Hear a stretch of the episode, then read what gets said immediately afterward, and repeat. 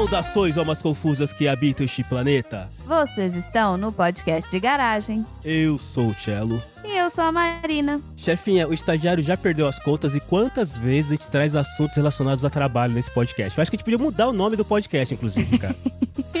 Tinha que ser podcast do trabalho, é isso? PDT? Não, PDT é partido político e a gente aqui não fala de política. não, não, não. É. Daqui a pouco, né? Ouvi falar que vai ter debate do PDG nesse ano também. Ih, será? Os possíveis candidatos aí estão se associando às suas legendas. É, eles estão lançando as candidaturas agora, né? Isso. Aí a gente vai trazer aqui. E pelo que entendi, serão novos candidatos, novos mediadores, vai ser tudo novo. Sim. O povo é outro povo. O povo é outro povo, as piadas vão ser as mesmas, provavelmente porque o povo sofre do mesmo jeito, mas vamos ter novas piadas. mas o assunto é trabalho, só que o PDG nunca traz um assunto muito básico, né? A ideia hoje é falar de profissões que nós não teríamos, profissões aquelas que nós acreditamos que não teríamos qualificação, capacidade, intelecto ou mesmo ética para exercer. E pra começar, eu não vou fazer pergunta pra ele, porque faz milhões de anos que ele não vem aqui no PDG. Faz. E ele é um dos primeiros convidados, porque se a gente desconsiderar o episódio piloto, ele tava no primeiro episódio do PDG. Então ele tem uma cadeira cativa aqui. Aquele de três horas? Exatamente! Nossa, é mesmo. Eu obliterei da minha memória esse episódio. Então, estagiário, não tem pergunta, só tem palmas e fogos pro Dudu. Bem-vindo novamente, Dudu. Voltei. Bem-vindo de volta. Dudu tá voltando pra todos os podcasts agora, né? É, É um dia que eu não tô trabalhando à noite. É isso aí, o Dudu voltou e a gente sempre fala aqui, alguém aqui da Baixa Podosfera que tem uma profissão que faz a diferença é o Dudu, certo? com certeza. Que isso, gente? Claro que não. A gente só mexe com planilha, Dudu. Você é que pra gente fazer uma coisa diferente. a gente só pode pro estagiário fazer cálculo, essas coisas, né, chefinha? Ah, sim. E junto aqui com o Dudu tá o quase papai de novo, né? É o quase papai de novo da Baixa Podosfera. Só pode nascer ao vivo, hein? Já pensou? Vamos começar a falar logo, já trazer ele logo, né? Porque ele vai ficar sem graça de sair no meio, né? Quero imagens, imagens do parto. Parta ao vivo. Léo, seja muito bem-vindo mais uma vez aqui ao podcast Garagem. Talvez você vai ter um piato de novo, né, aqui no PDG pra cuidar do bebê. Conta pra mim, se você pudesse escolher algum um dos PDGers pra trocar de profissão com ele, quem que você escolheria? Olha só lá lá todo mundo, como vão todos. Rapaz, escolhi um dos PDGs pra trocar de profissão. Já sei. Eu trocaria com Xi, afinal de contas eu ia ter todas as profissões. Boa, efetivamente. Faz sentido. E pra gente listar todas aquelas profissões que a gente não aplicou no vestibular, vamos abrir a porta da garagem.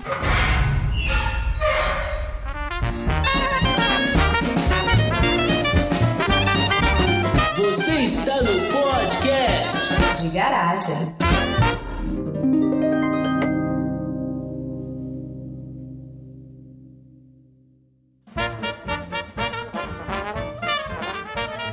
Aplicar no vestibular, hein? Nossa, entreguei a idade assim, ó. Pá! É, É, eu não, não entendi o que você quis dizer.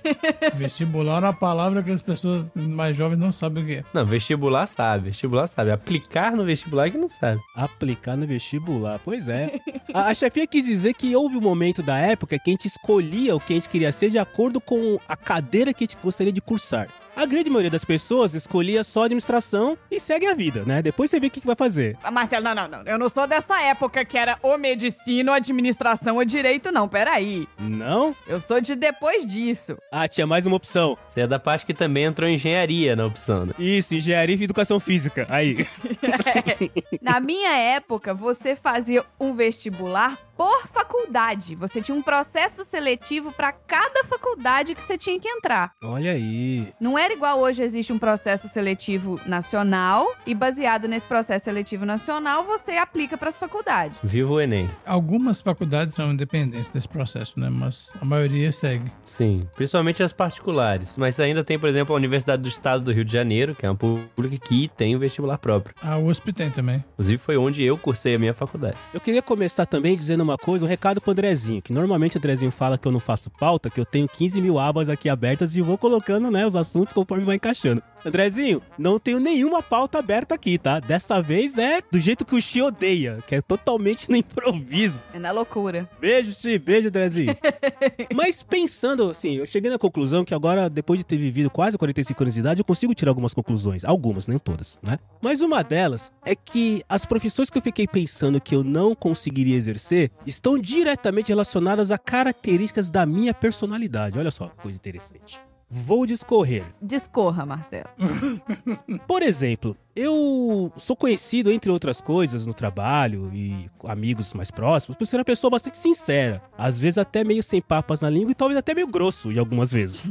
ok, check. E aí, eu identifiquei que eu já tive algumas oportunidades na minha vida profissional de trabalhar como vendedor. E eu não consegui. Na verdade, eu não conseguia me ver como vendedor. Porque, sem querer perder os nossos 10 ou 20 vendedores que você deve estar ouvindo agora, eu acho que para você exercer um bom processo de venda e sem falar do que está se vendendo, você precisa ter um certo. Como é que eu posso dizer isso de uma maneira não ofensiva? É, um certo Uma lábia, uma lábia. Um certo desprendimento com a realidade, vamos dizer assim. um certo desprendimento com a realidade. E cara, eu teria muita dificuldade de falar pra uma pessoa que algo que uma, sei lá, um sistema faz algo que ele não faz, ou mesmo que uma roupa tá bonita quando na verdade não tá legal. Então, a primeira profissão, né, e talvez eu estou dando puta tiro no pé, porque afinal de contas eu sou relativamente novo, né, ainda posso ter várias profissões por aí, mas eu acho que vendedor, cara, eu não, não sei, eu não conseguiria. Primeiro que eu não tenho paciência e segundo que eu sou muito sincero, então não sei se valeria a pena. De novo, características da minha personalidade. Eu sou um cara impaciente e sincero. E olha que eu não fiz nenhum tratamento pra isso ainda, né? Talvez em algum momento da vida seja interessante fazer. Mas é um ponto interessante. Talvez se um dia precisar apertar o calo, ok, vamos vender o que tiver que vender. Mas não tenho lábia também. Eu acho que lábia, Léo, como você falou, Ah, até por, né, agora eu vou jogar carteira na mesa. Pá! Depois de quatro anos de podcast, você aprende a falar Pois é, eu ia falar isso. no improviso, né, cara? Você aprende aí, né? O Xi não gosta, mas a gente fala no improviso. é, você aprende a enrolar. Mas acho que tá muito associado a características da sua personalidade. O que acham, meus queridos colegas de mesa? O vendedor ele precisa ter aquela malemolência, né? Sei lá, a pessoa tem que sentir a vontade, né, com o vendedor. Se você não tiver vontade com ele, você não vai comprar nada. Eu não compro se a pessoa não me deixar à vontade. Mas o que, que ele tem que fazer pra te deixar à vontade, Dudu? Um cafuné, um cafezinho. É exatamente o contrário, me deixar à vontade de me deixar em paz. Ah, olha aí, olha aí. Se eu quiser saber sobre algum produto, eu vou atrás do vendedor e não ele fica atrás de mim. Você pergunta, exato. Entendeu? Então, assim, sei lá, a pessoa tem que ser discreta, pra mim, né? Tem que ser discreta e falar o, o que você perguntar, né? Sem ficar enrolando também. Você conseguiria, Dudu, você ser um vendedor? Então, eu já tive uma loja. Olha aí!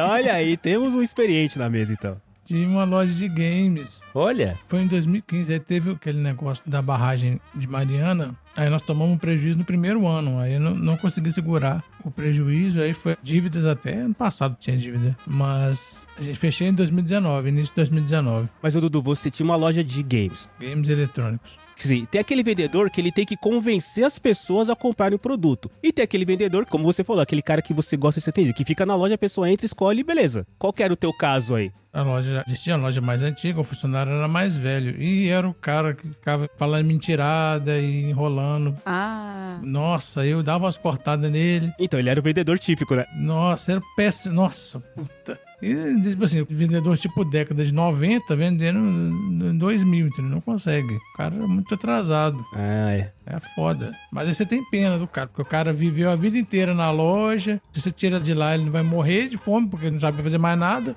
Entendeu? É complicado. É.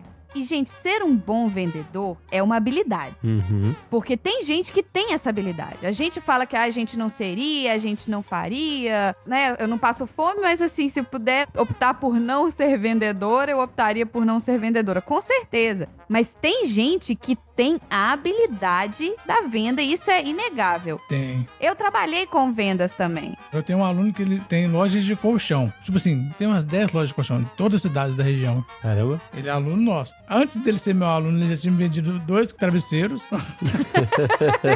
Antes dele ser meu aluno. E já vendeu colchão pra metade dos professores já. Olha aí. Caramba! O cara é bom e o produto dele é bom, o cara sabe. O cara tem a lábia. Que nem lábio, o cara sabe, ele te explica. Ele vendeu dois travesseiros pra mim. Um pra Thaís. Ah, não, pra Thaís esse aqui, não sei o que, lá, lá, lá. Pra você esse aqui, não sei o que, lá, lá, a Thaís não teve mais dor de cabeça, não sei o que, um monte de coisa, cara. O cara sabe o que ele tá vendendo, sabe vender. Um vendedor bom, ele conhece o produto, ele conhece o cliente, ele para pra ouvir, ele entende quais são né, as dores, entre aspas, do cliente pra poder te dar uma solução e não simplesmente só tirar alguma coisa da frente do inventário. Eu trabalhei com vendas também, na época que eu trabalhei com formatura. Eu trabalhava com literalmente vendas de formatura. Eu vendia a festa, né, de formatura. Vendia sonhos. É. Eu vendia a festa de formatura pras comissões, né? E depois eu ajudava as comissões a arrecadar formandos pra festa deles. Então, vender pra comissão não significava nada. Eu tinha que vender pra um por um dos alunos depois. Só que pra mim era muito fácil eu trabalhar com vendas porque eu tava trabalhando na melhor empresa de São Paulo na época. Não sei como é que tá o mercado hoje. Então, quando você tem a melhor de todas e você tem o melhor produto e você tem os clientes mais tops e você pode mostrar produtos bons e você é referência no mercado, é muito fácil vender. Eu sou uma péssima vendedora, não puxo o saco, ficava perguntando dez vezes a mesma coisa. Eu falava, você já me perguntou isso, você tá me confundindo, você tá orçando com outro lugar ao mesmo tempo falando comigo, você não tá notando o que cada um tá falando. Eu era, né, vendedora mãe chata, inclusive. Mas eu vendi demais. Gente, foi uma época que eu ganhei dinheiro demais quando eu trabalhava em São Paulo. Foi nessa época de formatura. Mas, junto comigo, trabalhava, eu vou citar ela aqui, porque eu amo ela de paixão, a Laís. Beijo, Laís. Gente, não tinha vendedora igual ela. Ela conhecia todo mundo, no sentido de ela conhecia todos os fornecedores, todo mundo que trabalhava em todas as empresas, ela conhecia até os concorrentes pelo nome, ela conhecia as pessoas da sala de cada sala, conhecia os professores da faculdade, ela entrava na faculdade pra falar com os formandos e conversava com o porteiro, o recepcionista da faculdade. Então assim, ela era aquela vendedora mesmo e ela conversava. Era aniversário da pessoa da comissão de formatura, ela sabia. Então assim, ela era uma senhora vendedora Entendi. sabe? Eu queria ser igual ela quando eu crescesse. Só que eu não aguentei, né? Porque esse negócio de trabalhar com comissão de formatura, trabalhar com shopping, ai, gente, era grupo de WhatsApp pra cada comissão de formatura. E jovem no WhatsApp, era áudio e era mensagem. Chegou um ponto que eu tinha, tipo, 95 grupos de WhatsApp, eu não tô exagerando o número. Ao mesmo tempo, no meu celular, mandando mensagem 24 por 7. Eu só tenho WhatsApp de representantes de turma e de monitores. É, não, eu falei, tô fora. Eu saí porque realmente foi uma época que eu precisava trabalhar e foi uma empresa que me acolheu. Vou ser eternamente grata a eles porque eu precisava trabalhar e eles me ensinaram tudo e me acolheram e tudo mais. Mas deu assim, eu fiz a minha parte, vendi pra caramba pra eles também e tá bom, chega. Próxima etapa da vida. Eu acho assim que vender é uma habilidade e gostar de vender ajuda. Sim, sim. É que assim, você precisa, falando página 10 da Você SA do mês, né? Ah, você é o seu próprio produto, você tem que saber se vender. Mesmo que você vá fazer uma negociação para trocar a vaga de garagem com seu vizinho, você tem que saber vender. Claro, ok, pequenas almas confusas. Sabemos que vender é uma necessidade que você tem, independente da profissão que você execute, em algum momento você vai ter que convencer alguma outra pessoa de que a sua ideia é a melhor ideia. Esteja você colocando uma ideia numa reunião, esteja você vendendo uma mansão de 10 milhões de reais. Mas o detalhe é quem tem esse lance de venda mesmo, como habilidade, como dom, como vocês falaram, é uma galera que efetivamente é assim naturalmente, né, cara? Não é que o cara ele é assim só no horário comercial, não. O cara é assim sempre. Uhum. É, a Laís, por exemplo, ela vendia formatura junto comigo. Mas se você desse prego enferrujado pra ela vender, ela vendia. E provavelmente alguém comprava, né? É, então, é surreal, assim, ela tinha habilidade, tem ainda, né, ela ainda trabalha com isso, acho que ela não tá mais no mercado de formatura, mas ela tem habilidade de venda, então, assim, se botasse ela pra vender prego enferrujado, se botasse ela pra vender lâmpada, se botasse ela pra vender, sei lá, vendia. Então, esse lance de venda, né? De vender o produto, de vender qualquer coisa. Eu ia até falar que eu tive uma marca, uma época, BSKT, era de camisas relacionadas ao basquete, mas depois eu pensei, eu sou educador físico, eu vendo meu tempo o tempo todo. É, É. O que eu tô fazendo é vender meu horário, minha hora aula. Eu tô vendendo o tempo inteiro. Tem que né, ter esse approach aí com o cliente. Mas eu sou um péssimo cobrador. Eu sou terrível pra cobrar. Olha aí, e tá associado. é, a gente tem que ficar atrás do Léo pra ele mandar a conta. É isso mesmo. Tá associado. O vendedor ele tem que saber cobrar também, né, cara? Porque senão. Mas o Léo é péssimo cobrador do que a gente paga, né? Mas no cobrador, na hora de fazer exercício, ele é um ótimo cobrador. até demais, né? O Dudu ganhou férias de mim essa semana, né? Dudu? Aliás, se eu fosse trocar de profissão, eu trocaria de profissão com o Léo, porque aí eu torturaria as pessoas no lugar dele. Mas eu não trocaria de profissão com você, Dudu, porque a sua profissão é uma das profissões que eu jamais teria. Olha aí. Boa, Léo, volta pra pauta, vamos lá. É, isso aí. Faz favor. Eu jamais seria um enfermeiro de animal. Ou, quer dizer, Enfermeiro de animal? Como assim? brincadeira, eu jamais seria veterinário. Eu jamais teria a mesma profissão que o Dudu também. Eu tenho o maior respeito pelos animais, entendeu? É isso. É isso. Tipo, tá, o cavalo tá lá, vamos montar no cavalo. Não, eu tenho respeito por ele, deixa o cavalo lá. O cavalo tá bonito lá no canto, né? Pra que mexer no cavalinho? Mas eu não mexo com o cavalo também, não. Eu tenho medo. Eu também nunca teria a profissão do Dudu. Eu jamais seria professora universitária. Nossa senhora. Eu não ia ter paciência. Eu ia mandar a gente a merda 24 por 7. Sério. Pera aí, o Dudu tem muitas profissões. Vamos começar primeiro pela profissão de veterinário. Vamos começar com a veterinária primeiro. E assim, indo nessa linha, eu também, assim como o Léo, tenho um enorme respeito pelos animais, tanto que eu nem tenho eles dentro de casa, porque eu acho que é um. É um favor que você faz aos animais, né? é um favor que eu nem tenho ninguém aqui dentro de casa, né? Então é um respeito que eu prezo a eles. Mas assim, o Dudu, ele é um médico, né? Podemos dizer que ele é um médico de animais. Exato. Cara, eu não seria médico de nenhum ser vivo. Assim, que, cara, você tem que ter muita sensação free. Cara, eu não sei dizer. O Dudu talvez saiba dizer bem melhor que eu. Mas pra você lidar com a saúde de outro ser vivo ali na sua mão, que puta responsabilidade, cara. Eu não sei se eu conseguiria fazer isso, não. É, é um pouco de sensibilidade com. A gente fala sangue frio, mas não é que é sangue frio. A gente tem. Calma. É, você tem que ter tranquilidade, principalmente em momentos de situação de emergência, né? Não, e o grande lance ainda do veterinário é que, por exemplo, um médico, né, mal ou bem, a gente vai, por exemplo, na clínica e você fala pro médico que você tá sentindo. Você fala pro médico onde é que dói, onde é que... O veterinário não, o bicho não fala nada, filho. O bicho tá lá, o bicho é grande, e o bicho, se te der um coice, você fica três semanas no hospital. Não, mas ele demonstra, né? O único animal que vai no médico e não fala direito pro médico o que tá acontecendo é o Andrezinho quando vai falar inglês com a médica dele. É, quando vai no médico aqui. É, que já teve aí no. Se tudo der certo, esse episódio vai depois, então já vai ter rolado aí o Andrezinho contando ele no médico falando inglês com a médica. A gente tem técnicas para identificar onde que tá, o animal tá lesionado, né? Às vezes é bastante aparente, né? Às vezes é visível. A gente tem técnicas semiológicas para identificar as lesões, as doenças, né? E rastrear elas, né? Com exames e tal. É mais difícil que a medicina, assim, são mais espécies. As espécies não falam, né? Então, tá doendo que elas estão sentindo. Não, imagina, cada os bichos com garra, os animais selvagens, aqueles bichos grandes, gigantes com garra. São animais que podem ter causar um certo Trauma. Exato, deixa lá os bichinhos. Obrigado, Dudu, por fazer esse trabalho, mas eu tô fora. Não, é, cara, se dependesse de mim, eu não acho que eu conseguiria ser médico, não. Porque, Assim, o resultado, né? Acho que uma das melhores sensações deve ser quando você efetivamente consegue ajudar na cura, no bem-estar, da saúde, seja de um ser humano, seja de um animal. Puta, deve ser uma sensação maravilhosa. E é uma coisa que é importante e que também que acontece muito com a pessoa que entra para veterinária, né, para estudar, é porque as pessoas acham que basta gostar de animal, né? Ah, eu adoro animal.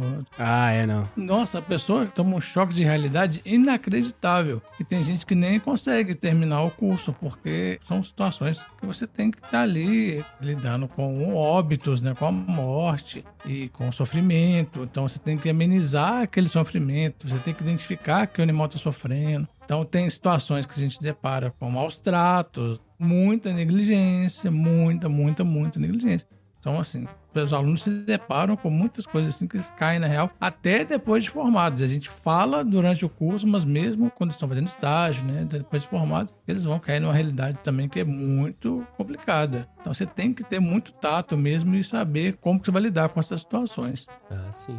Eu acho que como qualquer profissão, a maior questão aí, o maior problema é lidar com o ser humano, né? O ser humano que é o problema sempre. Exatamente. Ah, com certeza, a pior coisa. É, eu ia chegar nessa conclusão daqui a pouquinho, que a gente tá falando de profissões que lidam com seres humanos. Mas pegando o gancho do Dudu, fazendo uma pergunta pra chefinha, que é fã de True Crimes, e toda série, todo episódio de True Crimes tem quem? O legista. Sim. O cara que vai lá, dá umas carafunchadas no corpo pra entender da onde veio a porrada que bateu na cabeça e tudo mais. Vocês teriam coragem ou habilidade ou seriam legistas? Aí que tá. Com o animal eu faço várias coisas. Com gente eu não consigo ter medo. É mesmo, Dudu? Com gente você não conseguiria? Nós, gente morta, eu não chego nem perto.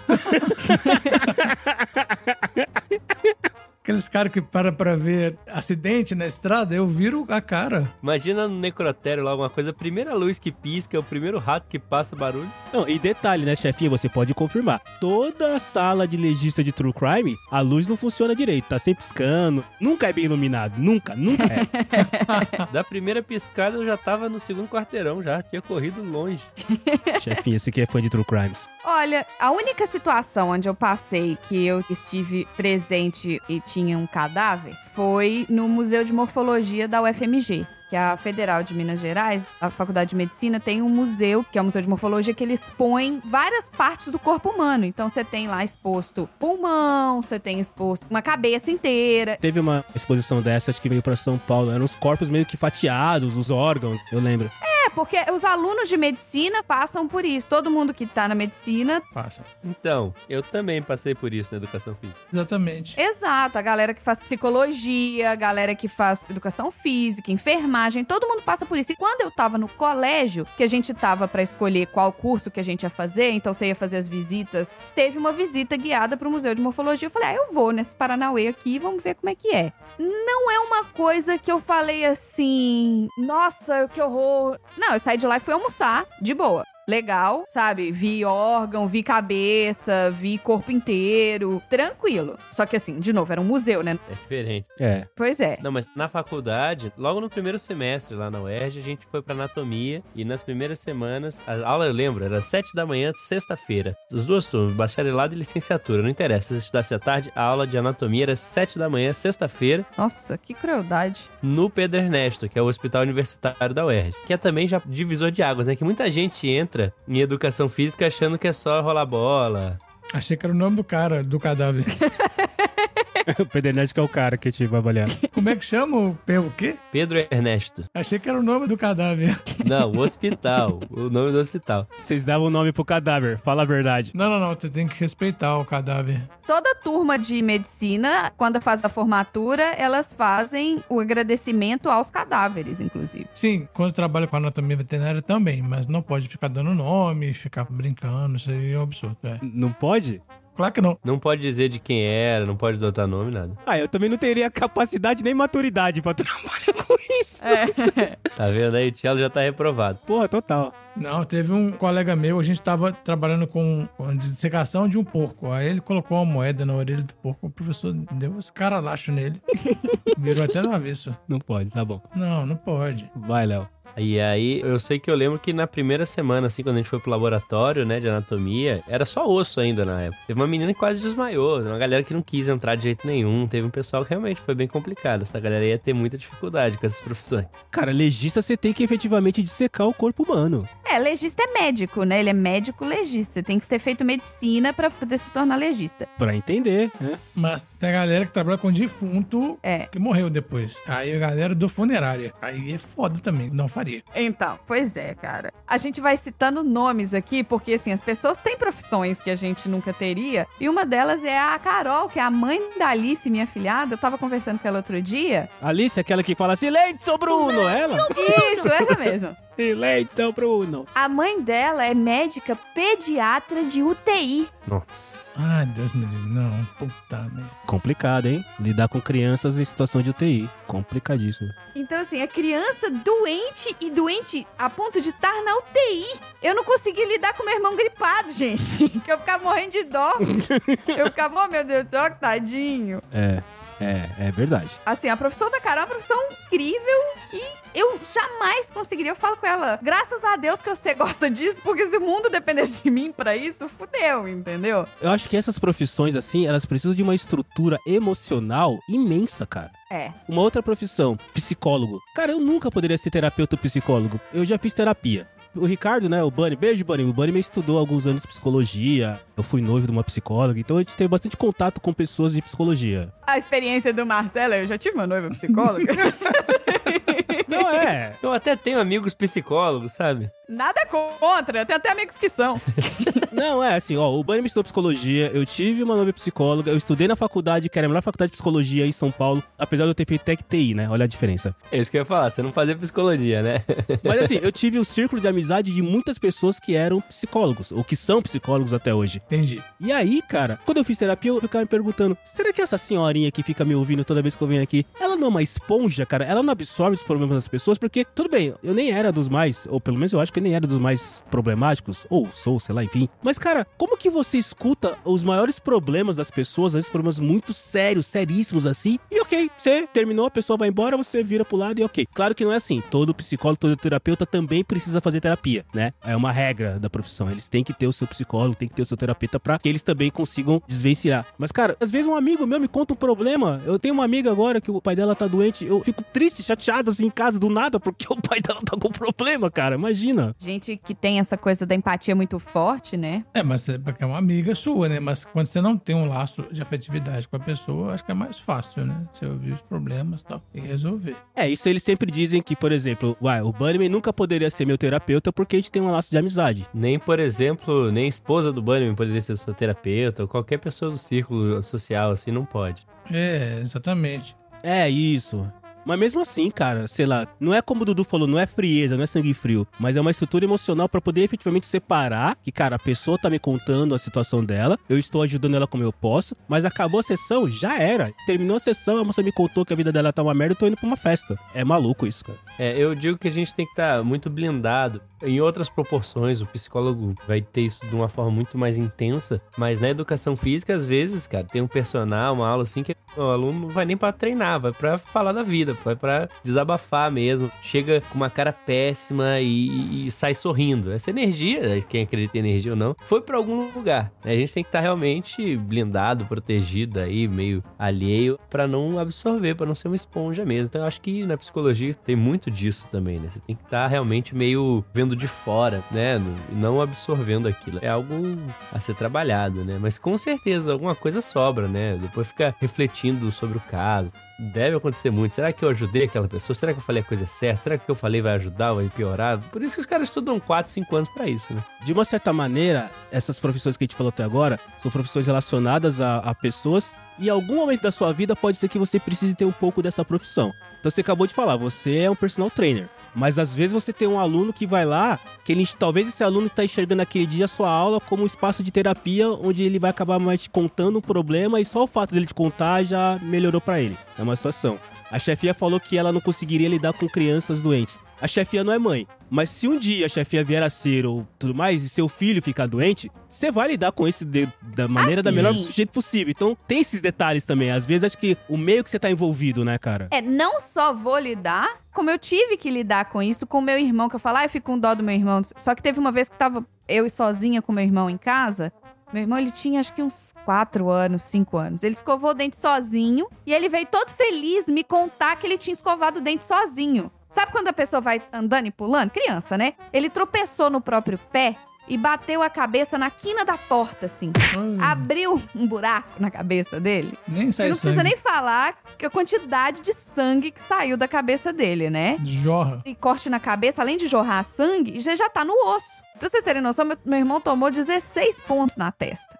Rapaz. Foi muito ponto. Pra uma criança de 4 anos de idade. Então, assim, sangue. Eu segurando a testa dele pra não abrir mais o machucado. Liguei pra minha mãe, falei: mãe, aconteceu isso, vem aqui buscar. Eu tô segurando. Minha mãe pegou, foi lá em casa buscar meu irmão pra levar ele pro hospital. Eu tava segurando o machucado e Daniel olhava pra mim chorando assim: Isso é sangue? Eu tô assim: Não é sangue, Daniel. Eu tava com ketchup na minha mão, só que você me assustou porque você gritou. Isso é tudo ketchup, ó. Eu limpava assim na minha blusa, só que obviamente era sangue pra tudo quanto é lado. E ele olha- eu olho pra ele, ele, tá doendo, tá doendo. Eu, calma, tá doendo é porque você tá nervoso, você tá, respira. Aí tadinho, ele fazia assim. E você vê aquela pessoinha confiando e acreditando em tudo que você tá, toda aquela bobajada que eu tava falando. Oh, meu Deus do céu, só chega logo. Mas assim, eu tive o controle que eu nunca imaginei que eu fosse ter. Em compensação, depois que minha mãe levou meu irmão, eu não conseguia ficar com as pernas em pé, né? Porque as pernas estavam bamba igual gelatina. Mas quando você tá numa situação de perigo, você consegue reagir. Mas imagina o médico, entendeu? Que essa situação é o tempo todo. Cirurgias que duram horas. isso pra mim que eu falei agora durou tipo 10 minutos, 15 minutos. A Carol, inclusive, quando ela tava em São Paulo, agora elas- eles moram na Itália, mas quando ela tava em São Paulo, ela trabalhava, ela recebia aquele águia, o helicóptero. Uhum. Então imagina a criança que chegava pro hospital de helicóptero, o, o quão grave que não era. Sim, claro. É surreal. Mas assim, gente, a gente já, né? A gente tá indo ladeira abaixo. Deixa eu levar a ladeira acima, que o Marcelo já levou pro necrotério. Deixa eu tirar do necrotério. Uma coisa que eu falei que eu não seguiria a profissão do Dudu de professor universitário. O Léo também é professor, né? Que acaba que o personal é um professor de educação é física. Torturador. Eu não seria professora, ponto. De nada? Nem de escola De infantil, nem de escola ensino médio, nem de faculdade, de nem nada, de de um terceira curso, idade. de nada, nada, Nem nada. de cursinho. Eu não conseguiria ser professora, sabe? Porque eu não tenho paciência. Eu explico uma, Ah. eu explico duas. Se o terceiro vier me fazer a mesma pergunta, eu vou falar assim, mas você não tá prestando atenção, né, criatura? Eu não tenho paciência de explicar, explicar de novo. Não, mas isso você e- pode falar na sala de aula. Ah, né? mas já tive vários professores assim, tá tranquilo. É, Não tá mas boa. assim, não significa que os seus professores também tinham vocação, entendeu? Eles às vezes eram igual eu sendo vendedora. Mas eu não teria vocação. Óbvio, já fui monitora de colônia de férias, já trabalhei com festa infantil. Acho que tudo isso era um trauma, inclusive. Acho que é por isso que eu não seria professora, porque eu já lidei com um monte de criança, um monte durante muito tempo na minha vida. Mas eu falo, gente, ser prof... ainda mais ser professor no Brasil hoje em dia, Ah, tem isso. Imagina aquela sala de aula com 40 alunos, todos falando ao mesmo tempo, todos com celular hoje em dia, porque hoje em dia as crianças têm celular. Eu acho que tem duas coisas que podem fazer com que a gente acabe se surpreendendo se, se com nossas próprias pessoas internas nossas, assim. Que é o fato de você ter essa profissão como, cara, é meu meio de vida, ou seja, eu preciso fazer isso, e você ter a opção de exercer isso ou não. Vou dizer de uma maneira melhor. Eu me considero uma pessoa também bastante impaciente. Eu já fui professor, eu dava aula de informática, né? Só pelo nome já é bem velho, né? Informática, né? Curso de informática. E era bem isso, era aula pra adolescentes, pra, né, jovens, era um meio chatinho, tudo. Acho que eu contei essa história em algum PDG da vida. Mas depois de muito tempo, muito tempo, depois dos meus 35 anos, eu virei professor de... Minecraft. Não, Minecraft. Aprenda a programar com É, Minecraft. eu virei professor de alfabetização para adultos. Tá. Ah, cara, legal. É outro. Então, aí que tá. É, eu, eu, é o mesmo Marcelo. O mesmo Marcelo que é impaciente, às vezes, era o cara que tava lá pegando na mão de uma pessoa que nunca pegou um lápis na vida e ajudando a desenhar o A. O nível de paciência absurdo que você precisava ali. É, isso é foda Mas mesmo. Era outra situação, entendeu? Então, acho que dependendo do contexto, e assim, ali eu não tava fazendo isso pra ganhar vida. Eu tava utilizando o meu tempo, acreditando que eu estava fazendo algo de bom pra alguém. Uhum. Assim como o Dudu faz algo de muito bom. A diferença é que o Dudu recebe por isso. Mas é. é Ah, de, de- depende. É, depende da situação, né, Dudu? Não, não necessariamente assim, né, Dudu? Essa cachorrinha de agora, nós vamos, É, receber, nós vamos pagar.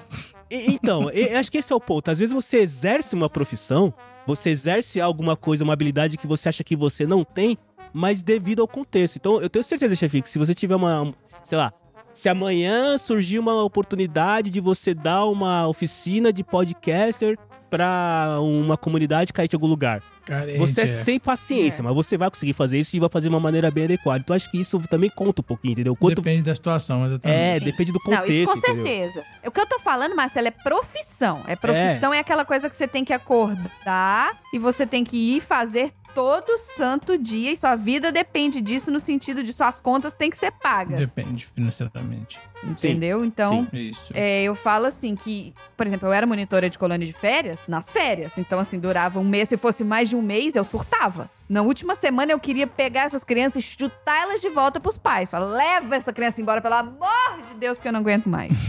Aliás, eu descobri, parentes, que as escolas elas têm curso de férias para as mães e pais continuarem mandando as crianças para essas escolas nas férias. Tanto que aqui em casa, assim, se um dia a gente tiver isso, filho, eu já falei com o André, ele tá na função do para casa. Eu já tô, tô fora, não vou fazer, não vou ajudar a fazer para casa, não vou sentar a fazer para casa, não tem Sabe que paciência. não é assim que funciona, não, né, Mari? Ah, Às mas vezes aqui vai ser assim.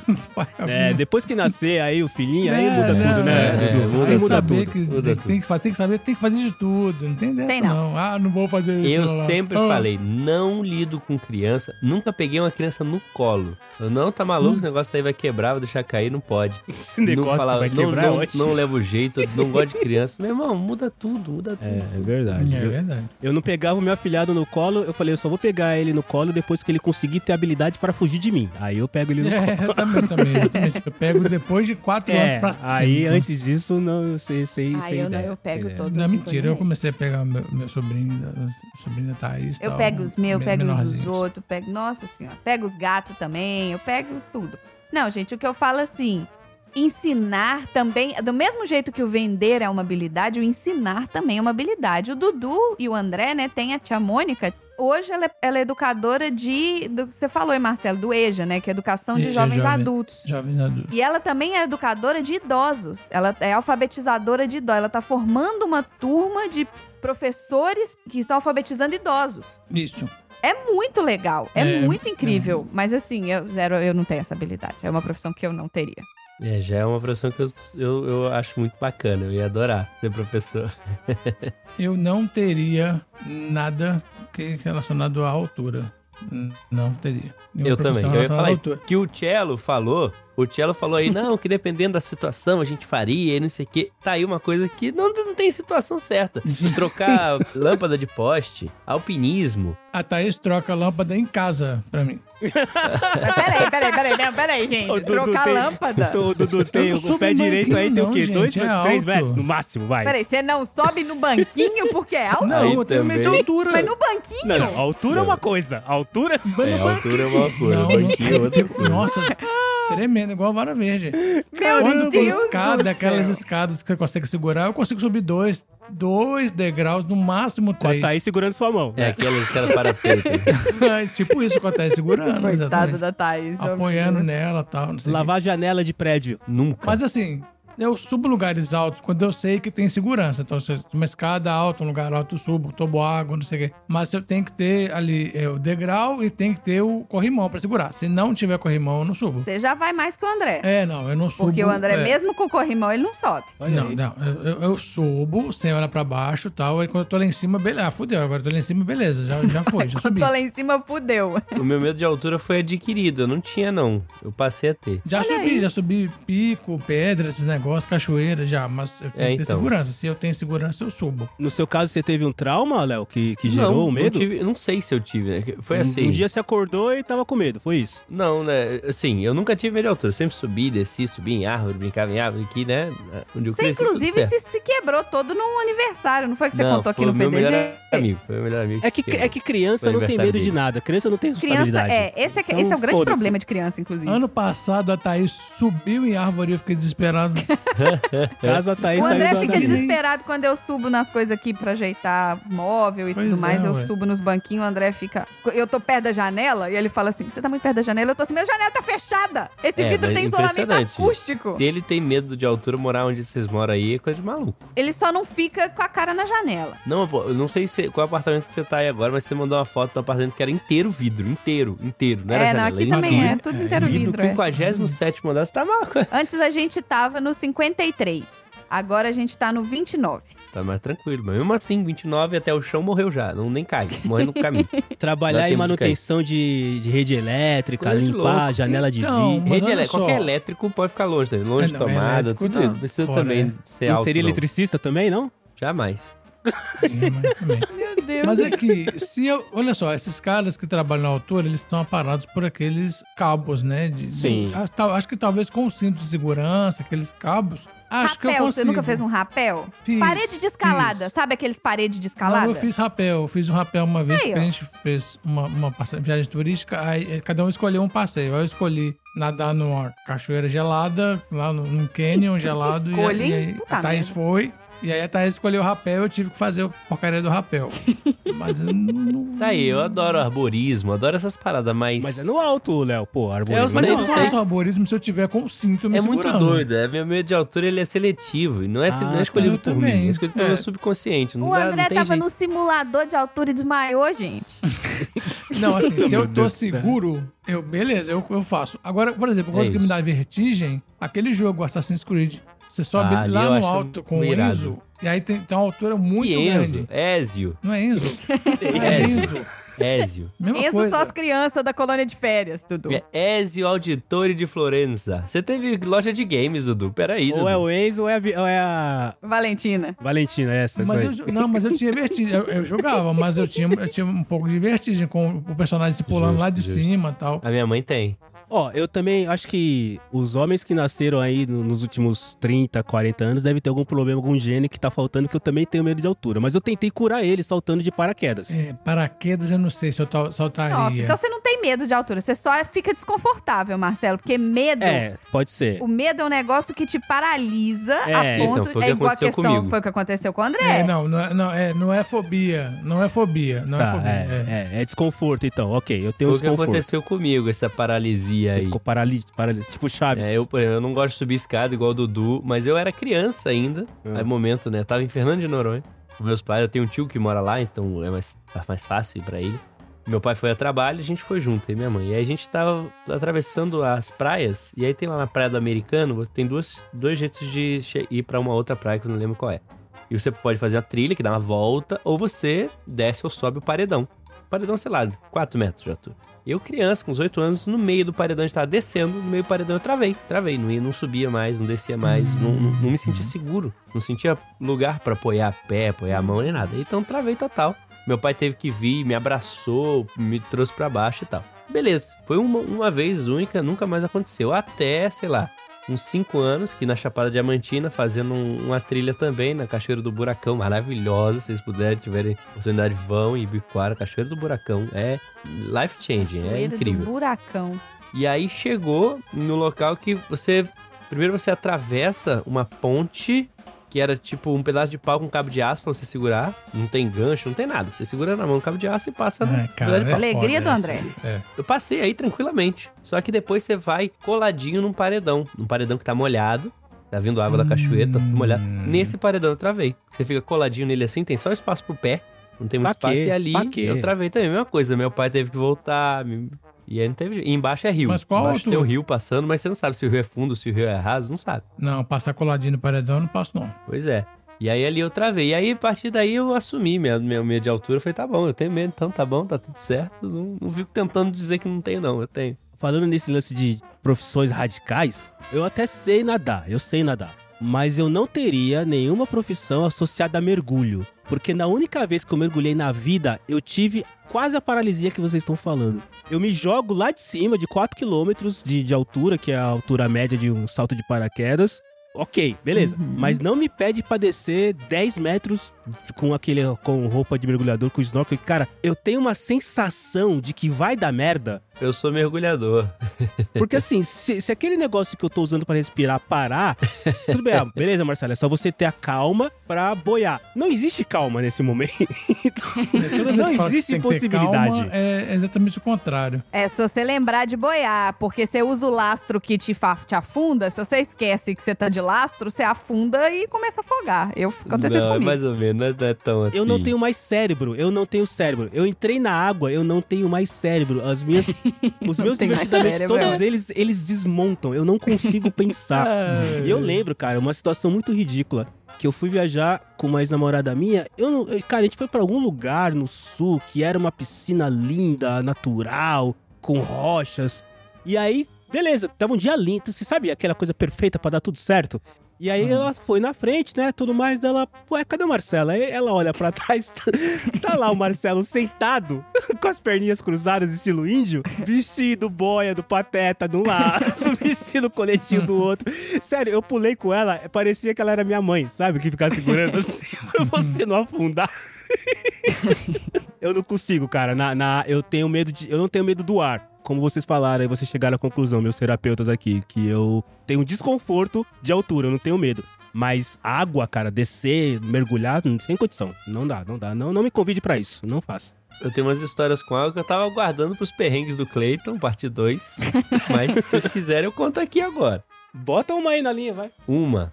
É que eu, eu cheguei à conclusão que afogado eu não morro de jeito nenhum.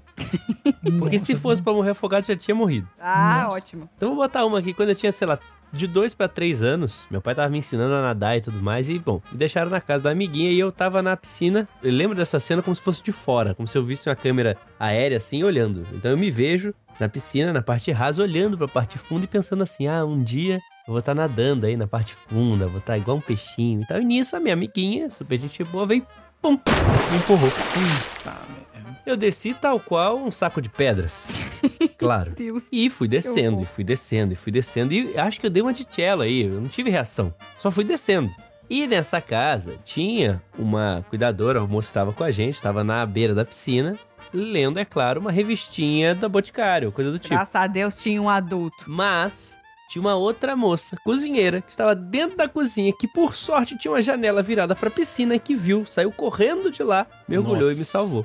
E então, essa foi a primeira vez das três vezes que eu quase morri afogado, que eu tenho certeza que não morri afogado. Três? Então, Thiago, eu, eu entendo aí o seu medo, mas eu não tenho medo de água nenhum. Acho que, pelo contrário, enquanto na altura lá eu tive um, um- dois momentos traumatizantes, na água eu tive três momentos. Acho que se eu tiver o terceiro momento no ar, eu vou ficar de boa. pode pedir música. Mas ó, de novo, olha só a questão da característica e experiências pessoais. Eu, quando criança, era uma criança asmática, eu tinha bronquite. E eu tinha uma bronquite muito forte que me fazia ficar internado a cada seis meses. Eu me debatia na cama para respirar, era um inferno. Quando eu tô na piscina, me volta essa sensação de não conseguir respirar, Hum. entendeu? Eu sinto isso. Então tá totalmente 100% associado É um às minhas experiências de trauma. Quando eu tô caindo de paraquedas, eu consigo respirar. Ok, eu tô caindo a 90 km por hora e vou me esborrachar no chão, mas eu consigo respirar. Olha como são as coisas, entendeu? Então, eu não me né? desespero. Sim. Eu não me desespero. Ah, você tá respirando, você vai cair, vai se fuder, mas você tá respirando. Agora, não respirar, puta que pariu. Então, água é o que. Por isso que me dá medo. Eu tenho muita aflição de água também, mas eu não vou falar que eu não teria uma profissão, que eu não faria, que eu tenho medo, porque eu consigo, né? Eu sei nadar, eu consigo nadar, nunca deixei de, de nadar, nunca deixei de fazer nada por causa disso. Então eu acho que de repente falar que eu teria uma profissão que tivesse envolvida com água, eu não consigo nem pensar numa profissão que tivesse envolvida com água que eu poderia me encaixar. Essa é que é a real. Agora, uma profissão que eu não teria, eu não seria massagista. É, massagem é complicado. Sabe aquelas massagistas de spa? Que estão lá só pra ficar esfregando as pessoas? Aí vem aquela pessoa que tem cheio de espinha nas costas, uá, sabe? Uá. Aqueles velhos. É, aqueles velhos com as costas peludas. Aquele Tony Ramos, né? Vem um Tony É. Ramos, o cara é um tapete, né, cara? O cara é um tapete, na Massagista, verdade. de, massagista de famosos, né? Tem que ter um arado pra massagear o Tony Ramos. Eu acho assim, todas essas coisas referentes à estética, por eu não ser uma pessoa que se liga muito em questões estéticas, eu acho que eu não conseguiria relevar as individualidades das pessoas. Eu sei que é muito horrível isso que eu tô falando, gente, mas assim, eu não consigo, eu não consigo relevar o Tony Ramos, as costas do Tony Ramos. Eu não conseguiria massagear as, as costas do Tony Ramos. Eu também Você não, tem que massagear sério, entendeu? Bate Você aqui, bate aqui, sério. high five. Eu também não conseguiria massagear o Tony Ramos. Dudu, você conseguiria massagear o Tony Ramos? Não, claro que não, gente. Então, Léo, você conseguiria? O Dudu massageando Tony Ramos ia lembrar dos cachorros que ele cuida. né? Cara, É, os macaquinhos. o Datatielo informa. A estatística desse podcast apresenta que 100% das pessoas aqui presentes não conseguiriam massagear o Tony Ramos, cara. Mas ó, o Léo, ele tem que massagear atleta que tem cãibra. E, E, as pernas verdade, peludas. hein? Se o Tony Ramos tiver um, um, um negocinho nas Uma cãibra no meio da aula, você jeito, tem que dar uma você esfregada nele, uma né? massageada nele. É o Léo não pode. Você não, Não pode, pode abrir negar. mão, não. É. É uma das estratégias, né, pra lidar com cãibra pode ser realmente aumentar a vascularização, né, aumentar o aporte de sangue ali, mas Pra aumentar o aporte de sangue, você pode dar porrada. Ele estaria ajudando o cara no momento de desconforto. Ok, mas a profissão ainda não seria massagista, entendeu? É, Então, assim, exato. tá lá dando um suporte pro aluno dele, que é o Tony Ramos. e não teria cãibra nas costas também. É, mas as não, pernas é mau cabeludo. jeito, tô falando, não é cãibra. Chefia, você seria. Você teria a profissão dessas pessoas que fazem limpeza de pele, que fica espremendo cravo e espinha dos outros, no, assim? Na...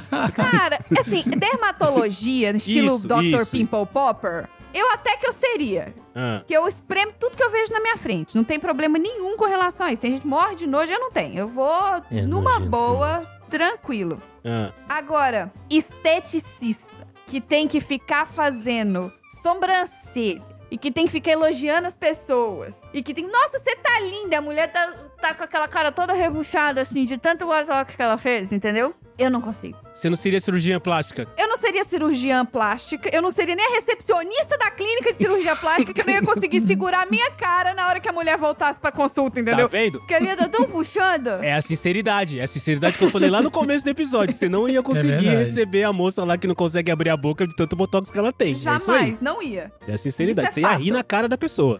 Não é que eu ia rir. Eu ia tentar me segurar, juro. Eu ia tentar o máximo possível. Mas a minha cara ia mostrar que eu tô. que, que tá acontecendo alguma coisa, entendeu? A pessoa ia olhar pra mim e falar assim: tá, tá tudo bem com você? Você tá se sentindo bem? A minha chefe hoje fala assim: você não tem poker face. A gente sabe exatamente se você gostou, se você não gostou, quando a gente bota uma coisa pra você fazer, porque sua cara entrega na hora. Eu não tenho também, não. Eu, fa- eu- eu faço a cara mesmo. É, lembrei da cara que o Dudu faz quando eu falo que tem que fazer agachamento. É, realmente.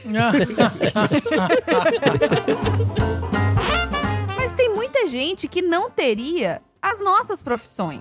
Ah, com certeza. Eu conheço um monte de gente que teria minha Mas eu profissão. não sei nem o que, foi que o Marcelo faz. Que Aí. que o- tem um monte de gente aí. Relaxa, a gente tá tentando explicar pros nossos pais o que a gente faz há anos. Olha só, É, eu não verdade. sei a profissão da Marina, do Marcelo, do Tom, do Sal. Eu não sei a profissão dessas pessoas lá. Eu sei que o Sal virou diretor e agora ele tá chique. Essa é a única coisa que eu é, sei. ele, não, é diretor de alguma coisa. Ele é diretor daquilo que ele faz. que Ele dirige sabe o que alguma é. coisa. É. Ele dirige alguma Pessoas coisa. têm pro- profissões incógnitas. É, é que, na verdade, são aquelas profissões terno e gravata, profissões corporativas. É. Que no fundo, no fundo, no fundo, elas são muito parecidas. Se as pessoas perguntam o que você faz, Marcelo, eu falo, fico o dia inteiro em reunião. Sai de uma, vou pra É. outra, vou pra outra, vou pra Nossa, que outra, vou pra merda. outra. Pô, Você gosta disso? Sério? É a mesma situação, Caralho, velho. guardada todas as imensas e devidas proporções. O que é que me, me mostra que meu trabalho está sendo bem feito? Eu trabalho para uma empresa, para um varejo que de, de determinado nicho de mercado de materiais de construção. Então, no final das contas, se a gente prestar atenção e for no detalhe, aquele senhorzinho que tá lá embaixo comprando o saco de cimento dele para finalmente conseguir Hum. fazer a laje que ele precisa, eu ajudei esse cara de uma certa maneira. É maluco pensar que eu, Nas um cara que reuniões. trabalha com TI, com as minhas reuniões. É incrível, você, é maluco e, e faz todo sentido. É difícil você ligar uma coisa a outra, mas no final das contas eu tô ajudando aquele cara. Eu tô ajudando na vida daquele cara de uma maneira. Eu tô ajudando com que ele consiga ter o produto que ele precisa ter. Eu demorei muito tempo pra ligar essas coisas, Dudu. Pra mim eu só mexia com o computador. Depois de muito tempo eu resolvi arrumar um propósito pra minha profissão, entendeu? Pois é, tem gente que. Até a profissão que eu tinha antes de eu mudar pra cá, que eu era produtora de eventos. Gente, tem gente que não conseguia botar três pessoas no mesmo lugar no mesmo horário. E a função do produtor de eventos é botar um milhão de pessoas, agendar, ter a, a lista e ter as entradas e ter as credenciais e ter as entradas pros palestrantes e nos eventos, tá, as, né, dadas as devidas proporções. Eu já trabalhei em evento pra 60 mil pessoas. Cruzes. Eu já trabalhei na Fórmula 1, que eu já falei aqui, inclusive, né? Que é um evento que envolve desde plateia, piloto, alimentação, Procure aí no bombeiro. feed do PDG, o GPDG de Fórmula 1. Não, mas a gente já organizei evento também, mas menores proporções. E aí, chefinha, é mais fácil organizar um evento ou organizar uma gravação do podcast? Olha, eu vou te contar, viu? o evento, pelo menos, na hora que você marca, se as pessoas vão bem, se não vão, amém. Acontece do mesmo jeito, entendeu? O problema é que quando a gravação fura, aí fura tudo e você tem que refazer todo aquele trabalho de agendamento, entendeu? Nossa senhora, beijo Hit. Que tá tentando agendar umas lives de RPG aí, coitado. Porque ele, ele- que tem um que sofre mais do que eu, é o Hit. Eu, pelo menos, só agendo dois podcasts. O Hit tem que coordenar oito lives. Não é Esse, esse lance de coordenação de eventos, sei que eu não faria, não. O negócio de organização, de planilhar, não sei o que, não é comigo, não. eu até faço planilhas, eu faço programa treinamento, faço várias, várias planilhas, planilhinhas aqui, mas é outra coisa. Mas pensa, você largar o que você faz hoje e você fazer só isso, entendeu? Você lidar com o fornecedor e fazer lista e fazer planilha e ligar pra, e ver se o, tio- se o Zezinho que tá carregando caixa colocou a caixa no lugar certo, ver se os brindes estão feitos corretamente, ver se todos os pagamentos saíram. Mas tem- Cara- tem, que fazer tudo. Você tem que delegar algumas coisas, não? Produção, produção é produção. Você tá desde o momento que você conversa com o cliente, pega o briefing do evento, a contratação de cada um dos fornecedores, vê se os fornecedores trouxeram tudo que foi contratado, vê se as coisas estão no lugar certo. É, vai. Contratar a equipe pra trabalhar, ver se a equipe tá posicionada no lugar certo, ver se os convites saíram, se os convites ficaram prontos, se os convites estão certos. É muito trabalho. Eu já fiz, já fiz isso, já fiz Vai um. depender do seu, do seu nível na corporação. Se você for um diretor, né, tá tudo sob seu guarda-chuva, não tem jeito, tem que checar tudo. Eu tenho um exemplo parecido. Uma vez eu contratei um gerente de projeto, que era um, Inclusive era um, um amigo meu e ele tava voltando de Curitiba para São Paulo. Eu precisava de um gerente de projetos, que é um cara que efetivamente vai fazer as coisas andarem. E aí, na entrevista, eu já conhecia ele e tal, mas precisava fazer uma entrevista e eu perguntei pra ele, cara, por que você gosta de ser um gerente de projetos? Por que você gosta de gerenciar pessoas? Por que você gosta de coordenar as pessoas? Ele me falou, cara, é assim, Marcelo, as pessoas sabem o que elas precisam fazer. Só que elas precisam de alguém que organize para que elas façam no tempo certo, do jeito certo e da maneira certa. E eu gosto de ser esse cara que organiza. Então tem gente, chefinha, você é uma pessoa altamente organizada. O bom e velho exemplo, você tem uma etiquetadora etiquetada dizendo que é uma etiquetadadora, certo? É, quer dizer que é minha. essa frase três vezes rápido. não dá, não vai dar. não vai dar. Eu posso falar micofriba e Massachusetts, que foram as duas últimas palavras que eu não consegui falar. Mas enfim, a chefinha é uma pessoa que gosta de organizar. E existem pessoas que conseguem executar, mas não conseguem organizar. Então, por exemplo, você, Léo, que não gosta de planilhar e organizar as coisas. A chefia seria uma ótima par pra você, porque Verdade. ela ia organizar completamente as suas agendas, as suas planilhas, os seus treinamentos, e você só ia executar. Pra cada uma dessas profissões e cada uma dessas atividades malucas que a gente tá falando aqui, tem alguém que se sente bem fazendo isso, cara, E tem alguém que completa, exato. né? Agora, se eu pudesse, por exemplo, eu trabalharia, né? Se tudo der errado, que eu faço tudo errado na minha vida, eu vou trabalhar com mudança. Eu vou trabalhar com organização de closet, eu vou trabalhar com encaixotar e desencaixotar, eu vou trabalhar com organização de casa. Sabe? Tipo, Olha você aí. tem aquele closet que é uma bagunça e você tem que pegar Maricondo. Personal organizer. Nossa, eu sei. Se tudo der errado na minha vida, né? Se a renovação do meu visto for negada, eu vou virar Maricon, Marina Kondo aqui. É uma coisa que eu adoro. Oh, a gente se mudou aqui, em dois dias minha casa tava desencaixotada. Em dois dias. Mas as caixinhas estão todas organizadinhas, bonitinhas. Já Sim. você sabia o que, que era É coisa. porque era tudo cada- foi encaixotado corretamente pra ser encaixo- e o desencaixotado que rápido. que ia pra cada cômodo, né? Então, assim, vocês... É, eu não tenho paciência pra isso, não. Gente, eu amo fazer mala. Vocês gostam de fazer mala? Não, é claro que não. Não, ninguém Jogo gosta de fazer embolado mala, lá. só você, só você. Amo fazer mala. Você não tem Olha ideia. Eu não isso. gosto de passar roupa, dobrar roupa. Minhas roupas eu não passo, não passo roupa. Eu faço, eu isso. faço mala. Agora, desfazer mala é mais complicado. Adoro desfazer mala também. Pegar, botar as coisas pra lavar e guardar isso, guardar. Eu tenho uma mala que tem todas as mini necessárias que são necessárias pra fazer uma A mala. Gabi chega e suspirou aqui. Ela tem uma mala das, ela tem uma mala de malas. Vocês entenderam isso? Ela tem uma Eu mala uma de mala malas. de necessaires, que é uma mala de mala de coisa, mala. tipo, aí bota, esse é coisa de botar cueca, esse é coisa de botar sapato, esse é coisa de botar, entendeu? Ah, para, embola tudo. né? Léo e Edu, a última vez que eu fui visitar a chefinha, a última vez, a única vez que eu. Foi uma vez só? Foi, né? Foi uma vez só. É, a última vez. que eu fui visitar Aí, pandemia. a, a chefinha e o André, obviamente, né? Como todo bom brasileiro que vai pra Nova York, muambas, né? Afinal de Opa. contas, né? Então eu já tinha pedido pra. Eu pedi pra entregar uma caixa, sei lá, de uns 4 quilos de muambas na Foi. casa da Foi chefinha. vários pacotes, foram chegando. E eu lembro claramente da cena. O Andrezinho tava sentado na frente da TV, ou ele tava jogando videogame, ou ele tava testando um dos fones que eu tinha comprado. Eu e a chefinha estavam sentados no chão da cozinha dela, com uma porrada de embalagem espalhada, e ela super empolgada me ajudando a arrumar, parecia uma criança, manja? assim, Roubando as moambas. Arrumando as O Marcelo falou assim, gente, não vai caber na minha mala. Eu falo, calma que cabe. Olha aqui, ó. Aí você bota esse aqui, Cara, aí você bota esse assim. ela, assim, sabe? Com os olhinhos brilhando, assim, não, vou pegar isso, ti- tipo o Chaves, zaz, e vou pegar, a gente coloca e guarda aí, dá certo. Aí pesa. Não, aí dá pra pôr mais, dá pra pôr mais. Vamos botar mais, Ou seja, pesa. ela gosta realmente, cara. E é uma coisa que, se existe uma profissão de arrumador de malas, eu não teria, nem fudendo. E você sabe que existe essa profissão nos hotéis blé aqui, que é o butler, né? Que é o mordomo das pessoas milionárias.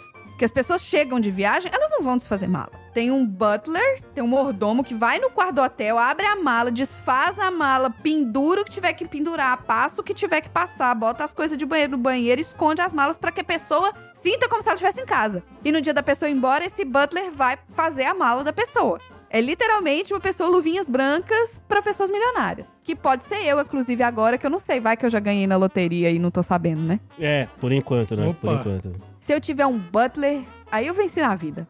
Vai limpar a caixinha do gato, butler.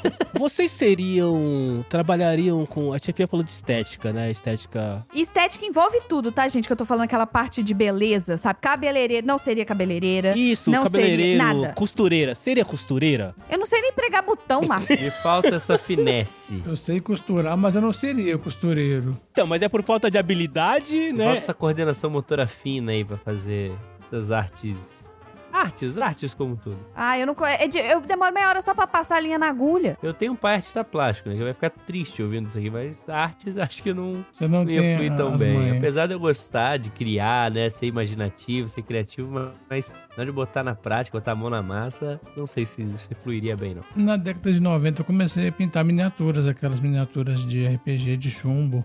Aí eu comprei tinta, então eu comecei a estudar, fazer, pintava miniaturas. Tava até começando a ficar até bom o negócio, mas aí pararam de vender, eu não conseguia achar produto mais. Vixe. Ah, meu Deus. Aí eu tinha um monte de negocinho de tinta e não achava mais miniatura pra pintar. Aí começaram a vender miniatura colorida, o RPG teve aquele hiato no- na década de 90 lá, que era coisa de Demônio! Maluco, é demônio, não sei o que. Aí o RPG teve, só voltou agora. RPG voltou com tudo 2010 Recente, é. pra cá. A gente fala muito de RPG, vocês têm, né, os jogos e tudo mais e tal. RPG é uma questão de atuação. Vocês seriam atores? Teriam essa possibilidade de representar algo totalmente fora do que vocês são na verdade? Te contar que eu quase fui atriz, Olha aí, Ah, olha as pronto. novidades aparecendo. porque. Olha só.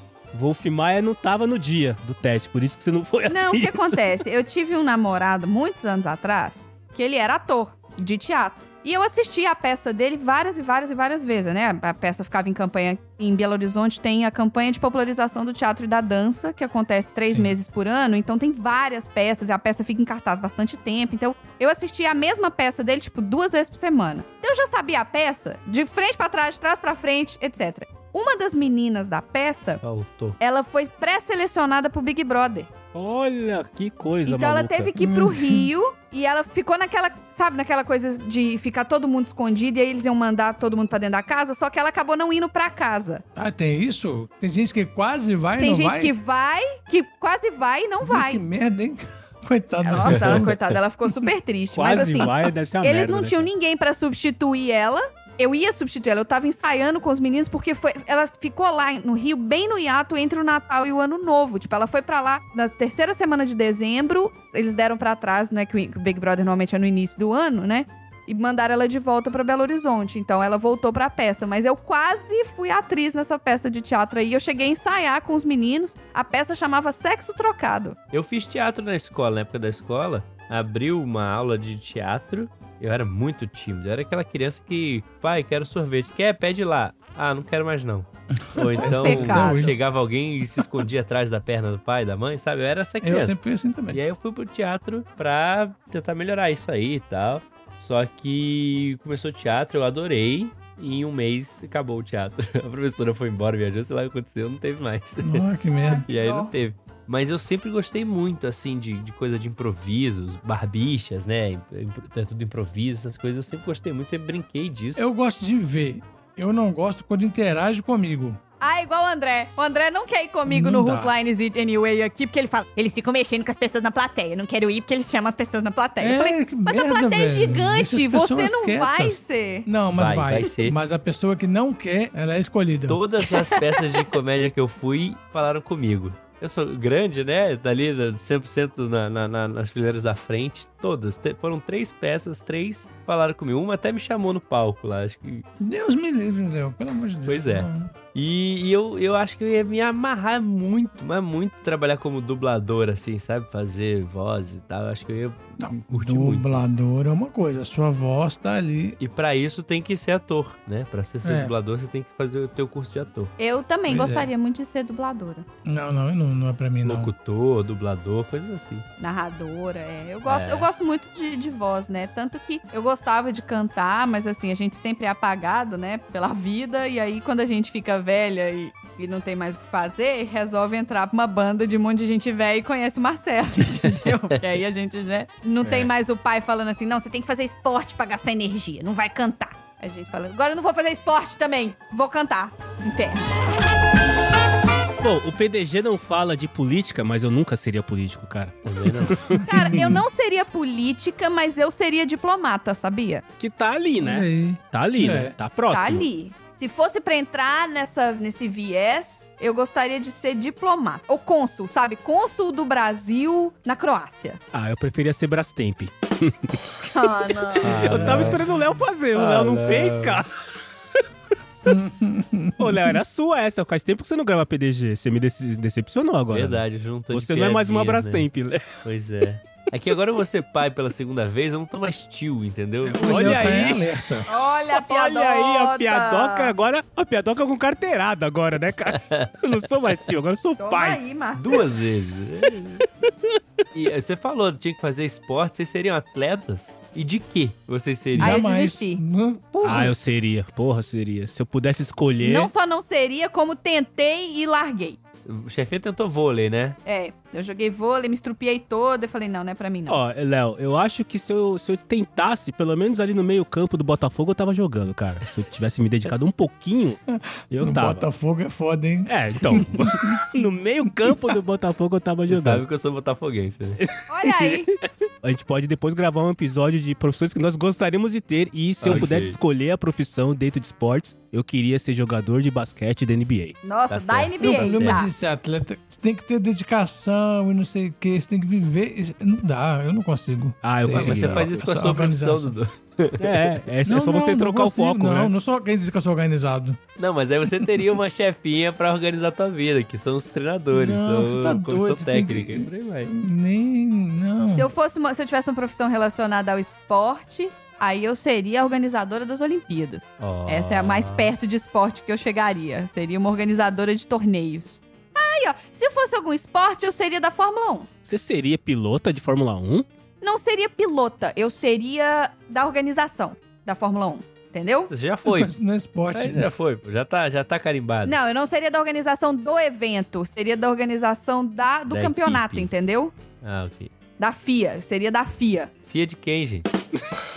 É, tava. ó, Não, o Léo não, tá. Léo, não. Voltou, não, não, voltou. não. Ah, O Thiago esperou, o Thiago ficou lá da FIA, ele ficou pedindo pra eu fazer. Essa tava, não, essa tava óbvia demais. da Tava podcast. esperando, ele ficou pedindo. Jorge tá Xuxa. Tava óbvia. Dudu, o, o foco do tiozão é fazer as piadas óbvias. Exatamente. Não, não. Aquela que Dudu. todo mundo sabe que é ruim. Tem que ser o que ninguém espera. Não, não. o não. óbvio de tão óbvio precisa ser repetido, senão ele é esquecido. O óbvio é um conceito individual. Olha, começou. Agora, Você SA. se a gente pegasse essas profissões que têm a ver com aplicativos de celular, Ah, pronto. quais vocês não Ixi. seriam? Ou teriam? Ou gostariam Mas de ser? o que é uma profissão de aplicativo de celular? Não entendi. Uma É. profissão que estaria ligada ao aplicativo de celular. Por exemplo, motorista de Uber. Ah, ou entendi. entregador de. O Tchela é alguma quase, coisa. né? Ele é desenvolvedor Não, aí, mas eu deve. faria de boa. Eu gosto de dirigir, eu seria motorista de Uber. Entregador não, porque eu não eu tenho medo de moto. Entregador de carro. Eu entraria de carro e entregar as coisas. De bicicleta. moto não. Tem. Aqui, aqui na York é só Hum, De bicicleta. bicicleta, não. Tem morro, né? Aí não dá. Aqui tem morro não, bem. É tudo plano aqui. Ah, mas aí tudo bem, não. Tô falando, você tá falando, a sua realidade é outra, diferente da nossa. A gente tá em Minas Gerais. Eu tô em Minas Ah, é, Gerais. não. Minas Gerais é E impossível. você ter bicicleta. tropeça no morro. Minas Gerais se chove, vira tomo água.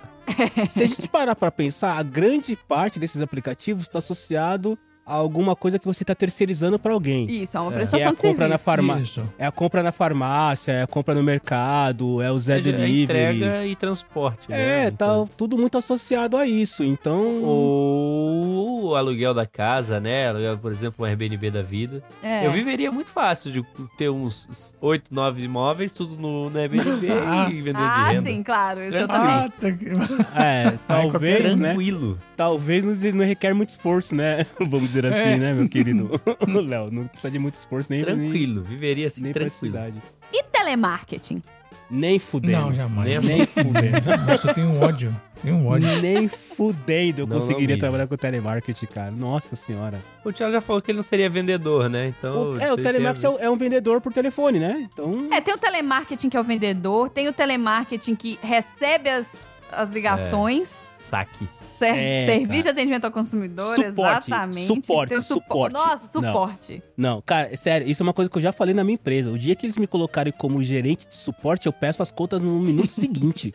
Tem um seriado que chama IT Crowd. É um seriado antigo, eu não sei se vocês, se vocês já viram, que é um seriado britânico. Chama IT Crowd. Se passava num departamento de, de TI. O telefone tocava, o cara atendia. Ele não falava alô, ele falava, já tentou desligar e ligar, desligar, tirar da tomada e ligar de novo? Ele não falava alô. Ele falava assim, departamento de TI, já tentou desligar, tirar da tomada e ligar de novo? Não, mas agora é sério. Quando você, toda vez que eles falam que eu vou reclamar da internet, que dá problema, aí eles falam assim: seu computador está conectado no cabo. Aí eu tenho que mentir. Porque não tá conectado no cabo e, e não tá. boa, Dudu. E não boa. tá dando velocidade. Eu falo, não, tá conectado sim, a velocidade tá uma merda. Ah, porque se a velocidade for em outro não sei o quê, não, não é a medição correta. Isso é verdade? Primeira coisa. o Dudu Tiago, acha quem que trabalha o, com isso, que o, com que cabo? o Mexeu Support tá mentindo. Vamos lá, a conexão por cabo ela é melhor que a conexão por Wi-Fi. Tá, mas é tanto assim que quando você põe lá no, no fast.com tá 15 kbytes por segundo. Ó, eu vou falar pra você uma coisa que uma coisa que acontece na realidade comigo aqui em casa, Dudu. Eu tenho uma internet assinada de 300 megabits por segundo, que é uma internet bastante boa. Certo. A minha também é. Isso. E assim, às vezes eu percebo, eu tô assistindo um vídeo no YouTube, aí eu percebo que ele fica pixelado, né? Fica aquela qualidade ruim.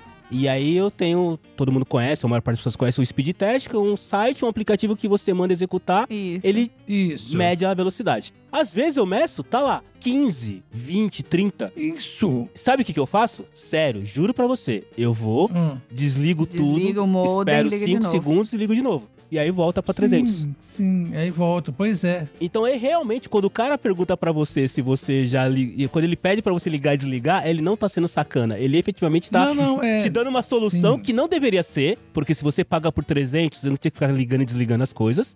Mas o reset efetivamente é uma coisa que funciona. Mas é porque eles. Não, mas eles falam mesmo que, você, que o seu modem precisa ser resetado todo, todo dia, parece. Então de noite você tem que, teria que resetar ele pra ele, pra ele Ah, jamais. descansar pra dormir. Sei lá o que, que ele Inclusive, precisa. meu modem no apartamento anterior, ele ficou ligado durante um ano.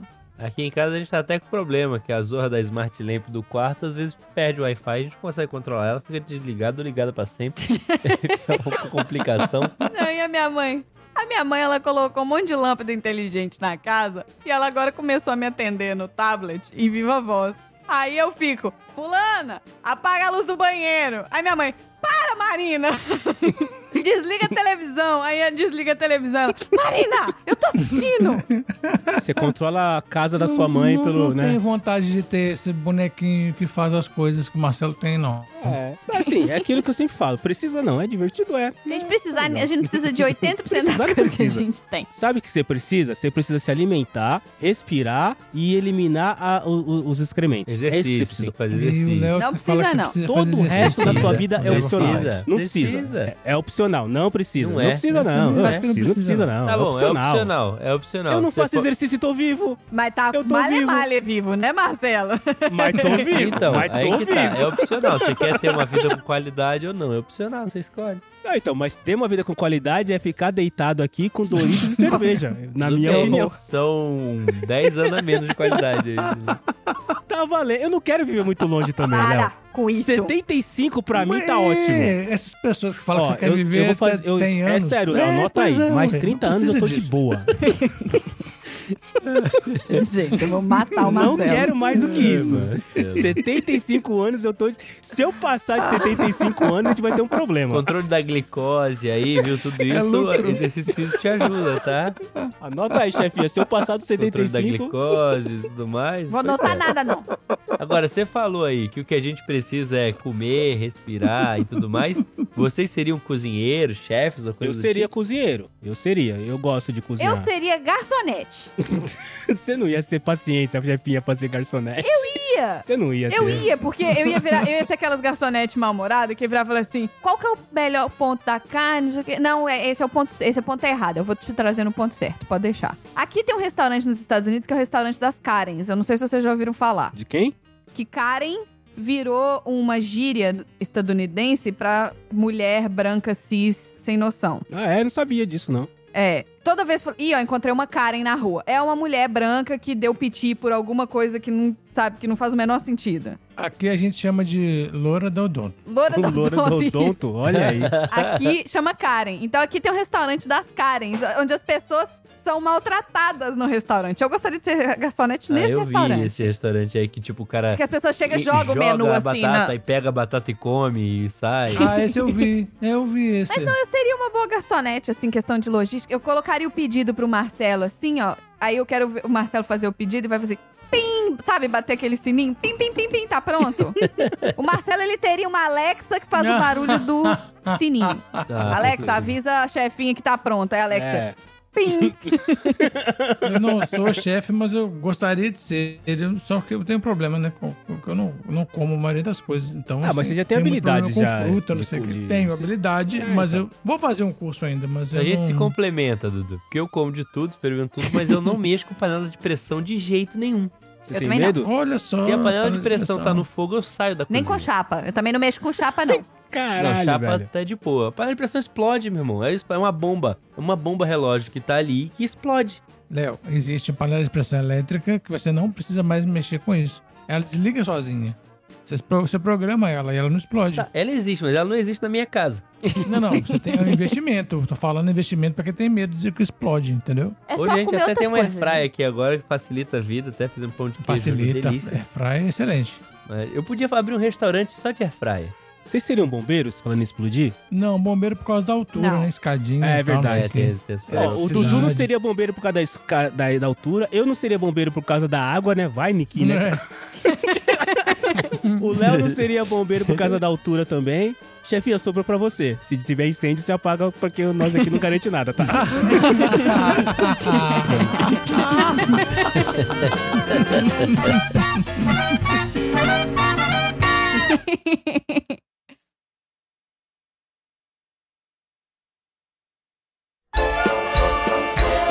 Oi, gente. E aí, me conta. Qual dessas profissões vocês também não teriam? Ou qual dessas profissões que a gente não teriam que vocês acham, ah, lógico que eu faria isso? Manda tudo pro estagiário arroba podcastgaragem.com.br. Não posso deixar de lembrar vocês de escutar o Pro Esporte Podcast, que é o podcast do Léo, e de escutar o Sessão Aleatória, que é o podcast do Dudu. Bom, sigam todos nas mídias sociais, não se esqueçam de seguir também o PDG, a arroba chefinha PDG no Twitter, o arroba Cello3 e o arroba estagiário PDG no Twitter, podcast de garagem no Instagram, arroba podcast de garagem com demudo no Twitter. E bom, é isso, né? Chega, escuta aí. Tomara que ninguém escute. Tomara que ninguém escute. É, o cara faz um podcast, podcast, e tomara que deseja. ninguém É, escute. tomara que ninguém escute. É, faz o Ótimo. podcast e manda. Tomara Melhor que ninguém frase, escute. É, é. Não, blipa tudo, né? Tira tudo isso que eu falei, né, cara?